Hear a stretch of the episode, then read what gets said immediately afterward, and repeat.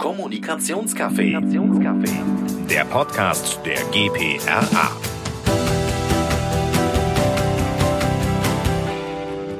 Hallo, herzlich willkommen. Mein Name ist Christiane Schulz. Ich bin Präsidentin der GPRA und ich freue mich, dass du heute hier reinhörst bei unserem Podcast. Heute habe ich ein ganz besonderes äh, Thema, finde ich, nämlich es geht um das Potenzial von Diversity für Unternehmen und Agenturen in Deutschland. Und äh, dazu habe ich mir eingeladen Vicky Wagner. Sie ist Gründerin der Initiative Beyond Gender Agenda. Und äh, die hat sich nämlich das Ziel gesteckt, Diversity auch in deutschen Führungsetagen zu bringen. Hallo Vicky, herzlich willkommen. Hallo Christiane, herzlichen Dank für die Einladung. Ich freue mich. Ich freue mich auch. Ähm, ich finde, das ist nämlich ein ganz wichtiges Thema und ich habe das Gefühl, es wird auch langsam wichtiger in Deutschland, aber darüber sprechen wir ja auch noch so ein bisschen, ja. äh, wo wir da gerade stehen und wo wir eigentlich noch hin können. Ähm, ich habe immer noch so im Kopf, äh, als Barack Obama, ich äh, meine, es war letztes Jahr, ähm, auf der Bits und Brezel Veranstaltung in München war, hat er sinngemäß gesagt, dass für ihn Diversity sehr wichtig war äh, in seinem Team und Diversity der Motor für Exzellenz ist. Und ähm, ihr habt gerade eine Studie veröffentlicht, äh, die eigentlich nahelegt, dass Obamas Erkenntnis noch nicht ganz in Deutschland angekommen ist. Und mich würde mal interessieren, kannst du uns einen kleinen Einblick in eure Erkenntnisse geben? Ja, sehr gerne. Und erst einmal muss ich dir zustimmen, Christiane. Die Erkenntnis, dass Diversität der Motor für Exzellenz ist, ist tatsächlich noch gar nicht in Deutschland angekommen, was unsere Studie der German Diversity Monitor auch eindrücklich belegt.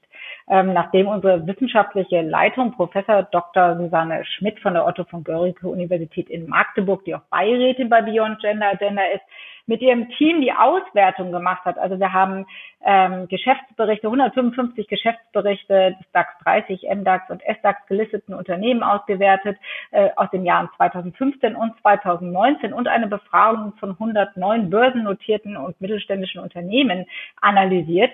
Und rausgekommen dabei ist tatsächlich, dass Diversität in Deutschland noch ein reines Lippenbekenntnis ist und noch gar keine gelebte Realität. Und du hast gefragt nach den zentralen Erkenntnissen. Ähm, das waren eine ganze Menge. Ich versuche es mal knapp und kurz zu fassen. Ähm, allen voran, das Diversitätsverständnis ist unzureichend in Deutschland. Das heißt, es wird oft reduziert rein auf Geschlechterdiversität und andere mhm. Diversitätskategorien werden übersehen. Ähm, auch ein wichtiger Punkt, wie ich finde, ist, dass der wirtschaftliche Nutzen von Diversität nicht erkannt wird. Ähm, ja, das ist eigentlich der nächste Punkt ist eigentlich ganz äh, logisch, den haben wir erwartet, dass deutsche Führungsebenen nämlich noch komplett homogen sind oder nahezu komplett homogen sind. Ähm, was uns ein bisschen erschreckt hat, war der Punkt oder die Aussage, dass Kontinuität wichtiger ist als Diversität. Das erklärt aber auch, warum wir noch stehen, wo wir stehen. Und mhm. ähm, ja, ein systematisches Datenmanagement aller Diversitätskategorien fehlt und Diversitätsbudgets werden nicht gezielt eingesetzt. Und all diese zentralen Aussagen ja, sind letztendlich eigentlich äh, der Grund dafür, warum Deutschland oft das Schlusslicht in Diversitätsrankings weltweit spielt. Wow, also ähm, tauchen wir mal in einzelne dieser Aspekte ein und beginnen vielleicht, ähm, du hast gesagt, dass Unternehmen auch noch, also dass es häufig reduziert ist auch auf die Geschlechterverteilung. Und ich glaube, da gibt es ja auch immer noch halt tatsächlich einen größeren Gap. Und das ist ein Aspekt von ähm, Diversity. Da gibt es ja auch andere äh, Studien, ich sag mal Gender Diversity Index oder Diversity Wins, die ja sogar auch nachweisen, wenn allein schon die Geschlechterverteilung anders ist, äh, dass äh, Firmen dann erfolgreicher sind oder auch weniger volatil volatil als ihre Wettbewerber. Und ich, ich finde, also das würde mich ja aufhorchen lassen, würde ich denken, als äh, Unternehmer oder Firma. Ähm, warum denkst du, spüren, spüren wir das nicht, dass da nicht noch mehr schneller passiert in diesem Bereich? Ja, also manchmal neige ich dazu zu sagen, weil wir es schlicht nicht spüren wollen. Ähm, mhm. Es ist aber in der Tat so, und das, das zeigt jetzt einfach auch die Erfahrung, wir sind ja seit Anfang des Jahres ähm, sehr aktiv in dem Thema unterwegs, dass wir in Deutschland sehr gerne auf altbewährtes setzen. Also wir bewahren gerne liebgewonnene Rituale und unsere Veränderungsbereitschaft ist immer noch nicht sehr ausgeprägt. Das ist mhm. aber insbesondere dann besonders gefährlich, wenn etwas Unvorhergesehenes wie jetzt die Corona-Pandemie eintritt und wir plötzlich ganz innovative Lösungen für noch nie da gewesene Situationen ähm, ja letztendlich hervorbringen müssen. Und da funktionieren eben alte Denkstrukturen und Muster nicht mehr. Und es braucht vielfältige Perspektiven und Meinungen, um diese innovativen Lösungen zu entwickeln. Und letztendlich ist es ja nicht nur bei der Diversität so, sondern auch bei der Digitalisierung ist es ganz ähnlich, dass wir da ganz furchtbar hinterherhinken. Hm, das stimmt. Also wir sind ein bisschen gemächlich unterwegs. Ja, ja. so kann man das äh, sagen. Ja, das hört niemand gerne und das, äh, da gibt es auch vehemente ähm, vehemente Widerstände, aber letztendlich ist es genau so und das ist das Argument, was wir am meisten hören. Mein Gott, es läuft doch gut, wir stehen doch wirtschaftlich als Land gut da, warum sollen wir denn was ändern? Puh, ja, das ist, ähm, ich, ich finde, wenn man so, so guckt und guckt, welche Firmen alle generell auch schon vor der Krise und in der Krise äh, Probleme hatten, ja, also äh, natürlich äh, spielen da viele Dinge äh, eine Rolle, viele Aspekte, aber dann würde ich sagen, so toll geht's uns wirtschaftlich nicht. Also man muss ja schon was tun, um da weiter äh, hin Erfolg garantieren zu können in ja, der und, Zukunft. Und zumindestens um den Anschluss ähm, nicht zu verlieren. Nicht zu mhm. verlieren. Ja. Also äh, jetzt, du hattest einen Aspekt genannt, dass uns die Datengrund an Datengrundlage mangelt. Und äh, ich weiß jetzt sozusagen aus meinem Job von Kollegen auch, äh, dass das Thema Transparenz ist ja in anderen Ländern auch ganz anders möglich. Also in USA oder in UK, äh, da gibt es teilweise gesetzliche äh, Vorlagen sogar, dass man darüber eine Transparenz äh, über die Diversität äh, darlegen muss. Und ähm, in Deutschland ähm, äh, finde ich, ja, gibt es ja schon mal die Hürde eigentlich, dass wir äh, Diversität gar nicht so jetzt im, im AHR-Bereich einfach so erfassen könnten. Äh, auf jeden Fall nicht äh, verpflichtend. Und wenn wir das dann machen wollen oder man es machen will, dann muss man das natürlich DSGVO-konform machen. Das heißt also aus meiner Sicht eigentlich äh, freiwillig und natürlich wirklich die absolute Anonymität auch äh, verpflichtend äh, gewährleisten.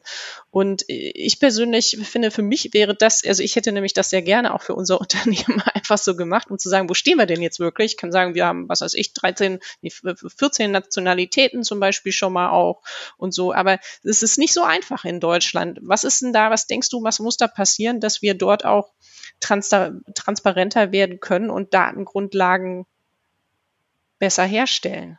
Ja, also es ist in der Tat nicht einfach. Äh, das muss man festhalten und es ist auch richtig, was du gesagt hast und das hat auch unser German Diversity Monitor gezeigt. Es fehlt eben an einem systematischen Datenmanagement aller Diversitätskategorien. Und es fängt schon mit der Datenerhebung an. Und die DSGVO mhm. macht es den Unternehmen natürlich nicht einfacher. Die wird aber oft als Ausrede genutzt. Ja, weil man, man hat natürlich hierzulande auch furchtbar einfach. Ja, weil man sagt, mhm. ach Gott, dieses DSGVO-Monster, das kennt ja jeder, wir können ja gar nicht. Und was ich nicht erheben kann und daher nicht weiß, muss ich ja auch nicht ändern. Und ich bin aber davon überzeugt, dass es sich für Unternehmen lohnt, diesen höheren Aufwand der Datenerhebung, des Datenmanagements in Kauf zu nehmen.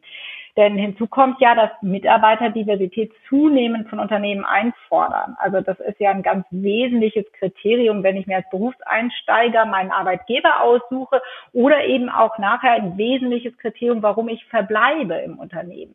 Und dies fördert natürlich die Bereitschaft von Mitarbeitern auf freiwilliger Basis Daten zur Verfügung zu stellen. Und das muss dann einfach Hand in Hand gehen. Also Unternehmen müssen willig sein, diesen Aufwand des Erhebens und Managens zu betreiben. Und Mitarbeiter müssen ihrerseits bereit sein, die Daten zur Verfügung zu stellen. Und ich persönlich würde mir von Seiten der Politik zusätzlich eine Lockerung des aktuellen Datenschutzgesetzes wünschen, aber das ist meine ganz persönliche Ansicht. Mhm. Also ähm, ich, ich, ich denke auch im Moment der einzige Weg, den ich da sehe, äh, ist, äh, dass es auf freiwilliger Basis passieren kann und in der Tat, man kann äh, äh das auch DSGVO-konform machen. Das kostet dann halt ein bisschen was, um das genau. äh, sicherzustellen.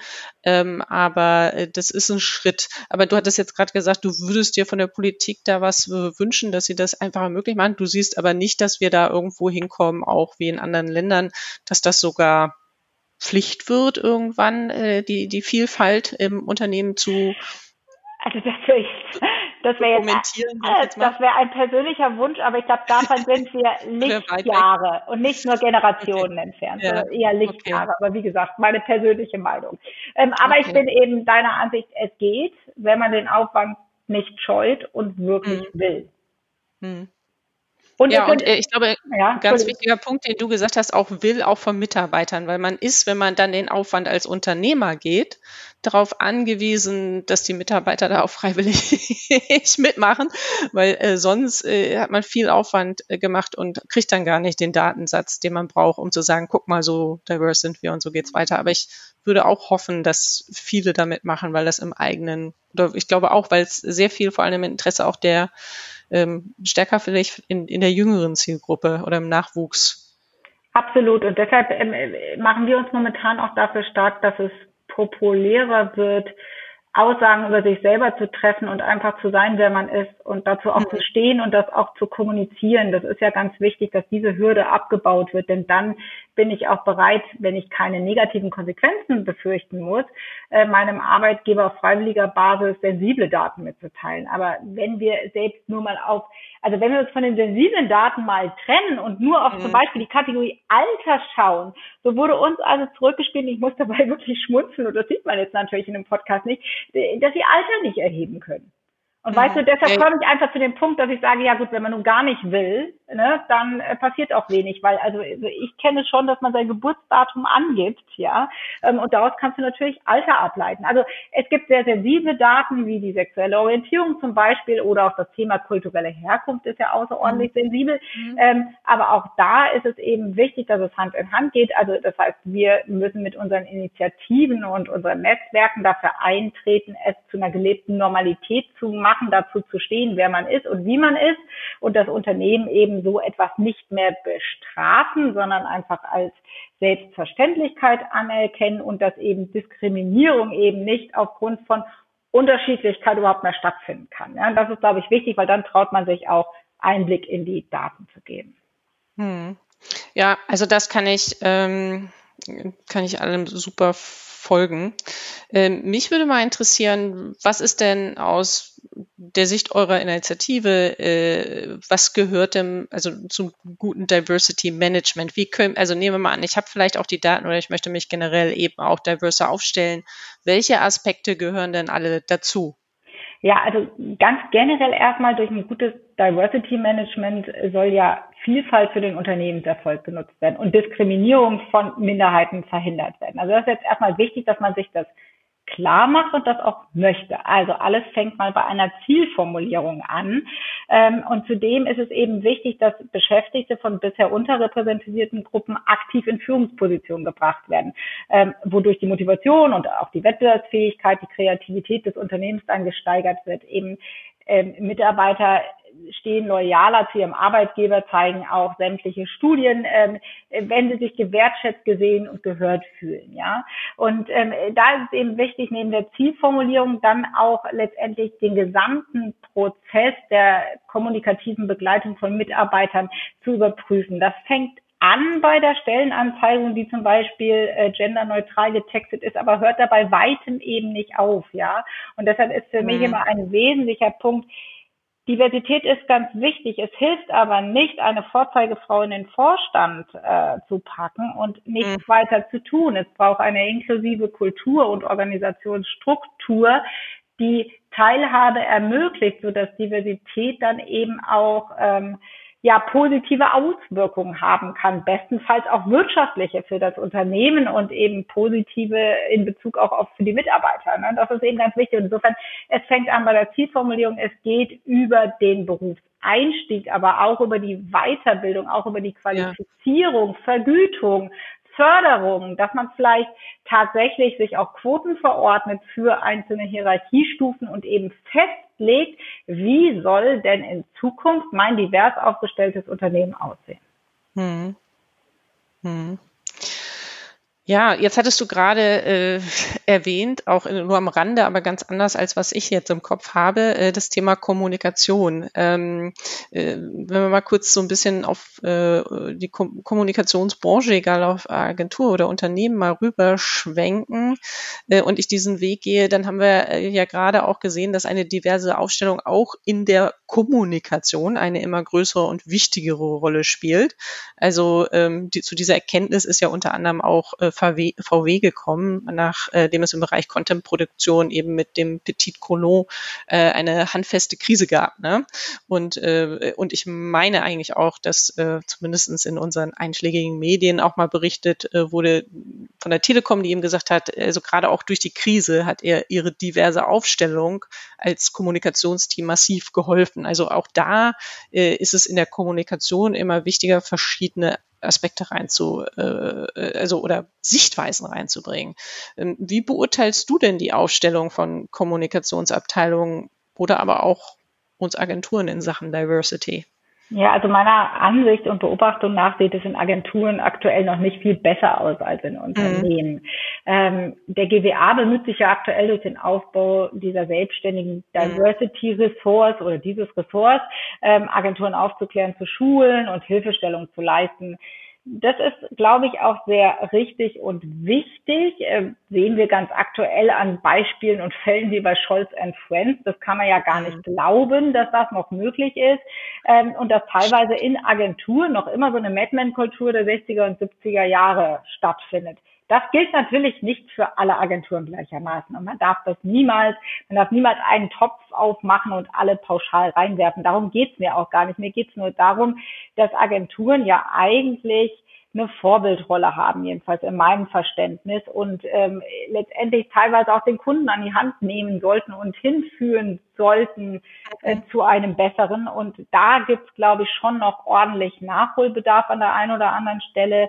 Ähm, so sind ja zum Beispiel auch Top-Führungsebenen in den meisten Agenturen immer noch sehr männlich geprägt, zumindest äh, die oberste Ebene. Und was Kommunikationsabteilungen betrifft, hängt das meiner Meinung nach sehr vom jeweiligen Unternehmen ab, wie divers die aufgestellt sind, da die Kommunikationsabteilungen ja oft das Herz des Unternehmens abbilden und damit ein Spiegel dessen sind. Also insofern, das kann man, glaube ich, gar nicht pauschalisieren. Mhm. Ja, also ich habe äh, so äh, zumindest jetzt aus meiner Perspektive das Gefühl gehabt, dass vor allem in den USA durch äh, die Vorkommnisse, äh, dem Vorkommnis vor allem mit äh, George Floyd, äh, nochmal ein massiver Ruck äh, dort ähm, durch Unternehmen, Agenturen wie Unternehmen gegangen ist und massiv das Thema Diversity in den Vordergrund ähm, gerückt wurde. Ich habe dann aus meiner Sicht festgestellt, dass es, also es wurde dann in anderen europäischen Ländern auch diskutiert, auch in Deutschland hat es das äh, die eine, eine angefangene Diskussion gegeben äh, in äh, den, ich nenne es jetzt mal Abend-Talkshows, äh, die es so zu sehen gab und habe dann aber gefühlt, wenn immer wir versucht haben oder dieses Thema auch noch mal stärker zu setzen und zu pushen, ah, dass man immer denkt, mh, hm, ja, ist wichtig, aber wie du schon gesagt ja, aber irgend und dann aber irgendwie ja nicht so richtig für uns. so, ja, genau. Äh, genau, es gibt halt äh, halt gerade wichtigere Themen, ja. Und äh, das ist natürlich eine erschreckende Erkenntnis. Und meine Aussage, die ich eben getroffen habe, habe ich in Bezug auf den deutschen Markt getroffen, hm, ja, ja. auf die deutschen Agenturen getroffen. Und ich glaube tatsächlich, wir sind noch groß im Fernhalten, so nach dem Motto, das ist ja nicht hier vorgefallen, obwohl wir natürlich auch ähm, entsetzliche Beispiele für Diskriminierung und ja Ausgrenzung von Andersartigkeit oder von, von Vielfalt haben. Ja. Ja, also ich, ich persönlich glaube, wir haben da noch viel zu also tun. Ich glaube teilweise, ich würde immer sagen, so ein bisschen mein Bauchgefühl ist, dass die äh, natürlich internationaler agierenden Agenturen äh, dort manchmal ein bisschen besser vielleicht oder weiter sind in Form von Nationalitäten etc. Ich glaube auch, aber äh, in, in, der, in der Gänze haben wir alle noch wahnsinnig viel zu tun. Ich glaube auch wiederum ein bisschen, aber das ist nur meine Hypothese, dass wir PR-Agenturen, weil du äh, nanntest vorhin den GWA, äh, wo ja überwiegend, sage ich mal, schon äh, Werbeagenturen, äh, vielleicht Digitalagenturen sind, wir in der PR zumindestens was das Gender-Thema anstellt, äh, bisschen äh, äh, also mehr weibliche äh, Führungskräfte haben. Aber das ist auch jetzt, sage ich mal, über die Branche hinweg eine Hypothese, die ich vertrete. Wir haben es ja auch noch nicht nachgemessen. Und äh, natürlich in vielen oberen Führungsriegen ähm, können noch sehr viel mehr Frauen auch sein. Aber wie gesagt, Gender äh, ist nur ein Aspekt, ne? Du hattest genau. viele gesagt. Es ist Alter, es ist äh, Nationalitäten, ähm, Alter finde ich übrigens auch ein sehr äh, interessantes. Äh, ja, wenn man über Agenturen spricht schon, ne? Ja, finde ich auch. Ja. Also mit 50 kann man ja eigentlich nicht mehr in der Agentur arbeiten und äh, ja, also Alter ist so ein Thema, sexuelle Orientierung, Identität ist so ein Thema, kulturelle Herkunft, aber auch eben Behinderung. Ja, es ist ja bei uns auch noch genau. ein Thema, was ganz in der Ecke äh, stattfindet, was auch nicht so sein darf. Da, das ist das, da wollte ich gerade nämlich drauf hinaus. Ähm, dass ich äh, sagen wollte, über Inklusion haben wir noch gar nicht gesprochen dann. Ne? Ähm, äh, das ist dann äh, genau, also ähm, Menschen mit Handicaps. Ich, also ich glaube, es ist ein weiter Weg. Ich glaube aber, die Zeit ist absolut reif und, und das ist ein äh, super äh, wichtiges Thema, dass wir da sehr nachvollziehbar auch äh, Fortschritte machen. Und ähm, insofern, ich glaube, ist jetzt so ein bisschen das Zeitalter, so würden wir es auf jeden Fall beschreiben, mehr von Story Doing, ja, und nicht mehr nur von Storytelling. Ähm, und wenn wir jetzt so ein bisschen mal in die Zukunft äh, gucken, äh, ich weiß nicht, ob, äh, wo du mir jetzt hast du mir ein bisschen die Illusion geraubt, als du gesagt hast, wir sind ja so beharrlich in Deutschland, da hast du natürlich recht.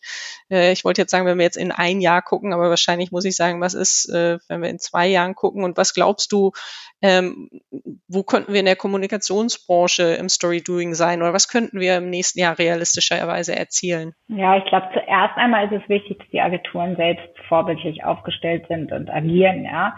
Ähm, damit darf eben Diversität nicht, wie wir es Anfang hatten, mehr Lippenbekenntnis sein, sondern muss gelebte Realität werden. Und als Agentur hat man ja die großartige Möglichkeit, äh, die Kunden zum Beispiel durch Change-Programme oder kommunikative Begleitung der Transformation hin zu einem diversen und inklusiv aufgestellten Unternehmen zu begleiten. Und wenn das gelingt und wir wegkommen von Diversität als PR-Plot, ja, oder PR-Kampagne und hin zu ähm, kommunikativer Begleitung von Transformation des Unternehmens. Ich glaube, dann haben wir echt was erreicht. Mhm. Ja, also das heißt eigentlich die tatsächlich die Reise, dass wir uns bewegen, ist wichtiger, ja. als jetzt nur auf das Ergebnis zu gucken, wahrscheinlich. Und dass wir, genau. dass wir äh, uns bewegen in Deutschland und, und Schritt für Schritt ähm, gehen. Ganz genau. Und wenn ich jetzt ganz frage, ganz, weiß ich nicht, mutig frage ich ja gar nicht, aber zum Abschluss unseres Gesprächs, wenn wir jetzt fünf Jahre weiter gucken, wo in Bezug auf, was für Hoffnung hättest du für Deutschland insgesamt, was da realistisch ist? Du, ich habe jede Menge Hoffnung, egal in welchem Zeitrahmen, ja. Aber ähm, wenn wir jetzt fünf Jahre mal vor Augen haben, dann würde ich mir wünschen, dass wir zumindest eine Verbesserung bei der Besetzung von Vorständen, Aufsichtsräten und Führungsgremien sehen. Ähm, in puncto Gender, obwohl mir wichtig ist, dass wir bis dahin auch die Erkenntnis haben, dass Vielfalt eben viel mehr ist als nur Gender. Und letztendlich schön zusammengefasst und damit runden wir das Ganze auch wieder ab, dass die Erkenntnis von Barack Obama hierzulande angekommen ist, nämlich dass Diversität der Motor für Exzellenz ist und ja, wir unserer Wirtschaft einfach einen Schaden zufügen, wenn dieser Groschen nicht endlich fällt. Hm ich, glaube, da möchte ich gar nichts mehr ergänzen. Vielen Dank, Vicky, für das tolle Gespräch. Ich äh, gehe davon aus, wenn es Zuhörer gibt, die Interesse hätten, dieses Thema zu vertiefen, dass du und deine Initiative da jederzeit auch gerne zur Verfügung stehen, oder? Jederzeit und immer gerne. Okay, dann sage ich vielen herzlichen Dank fürs Gespräch und äh, ja, bis hoffentlich ganz bald. Ja, dir herzlichen Dank und weiterhin alles Gute und viel Erfolg. Dankeschön und vielen Dank fürs Zuhören. Tschüss. Danke sehr. Tschüss. Kommunikationscafé. Der Podcast der GPRA.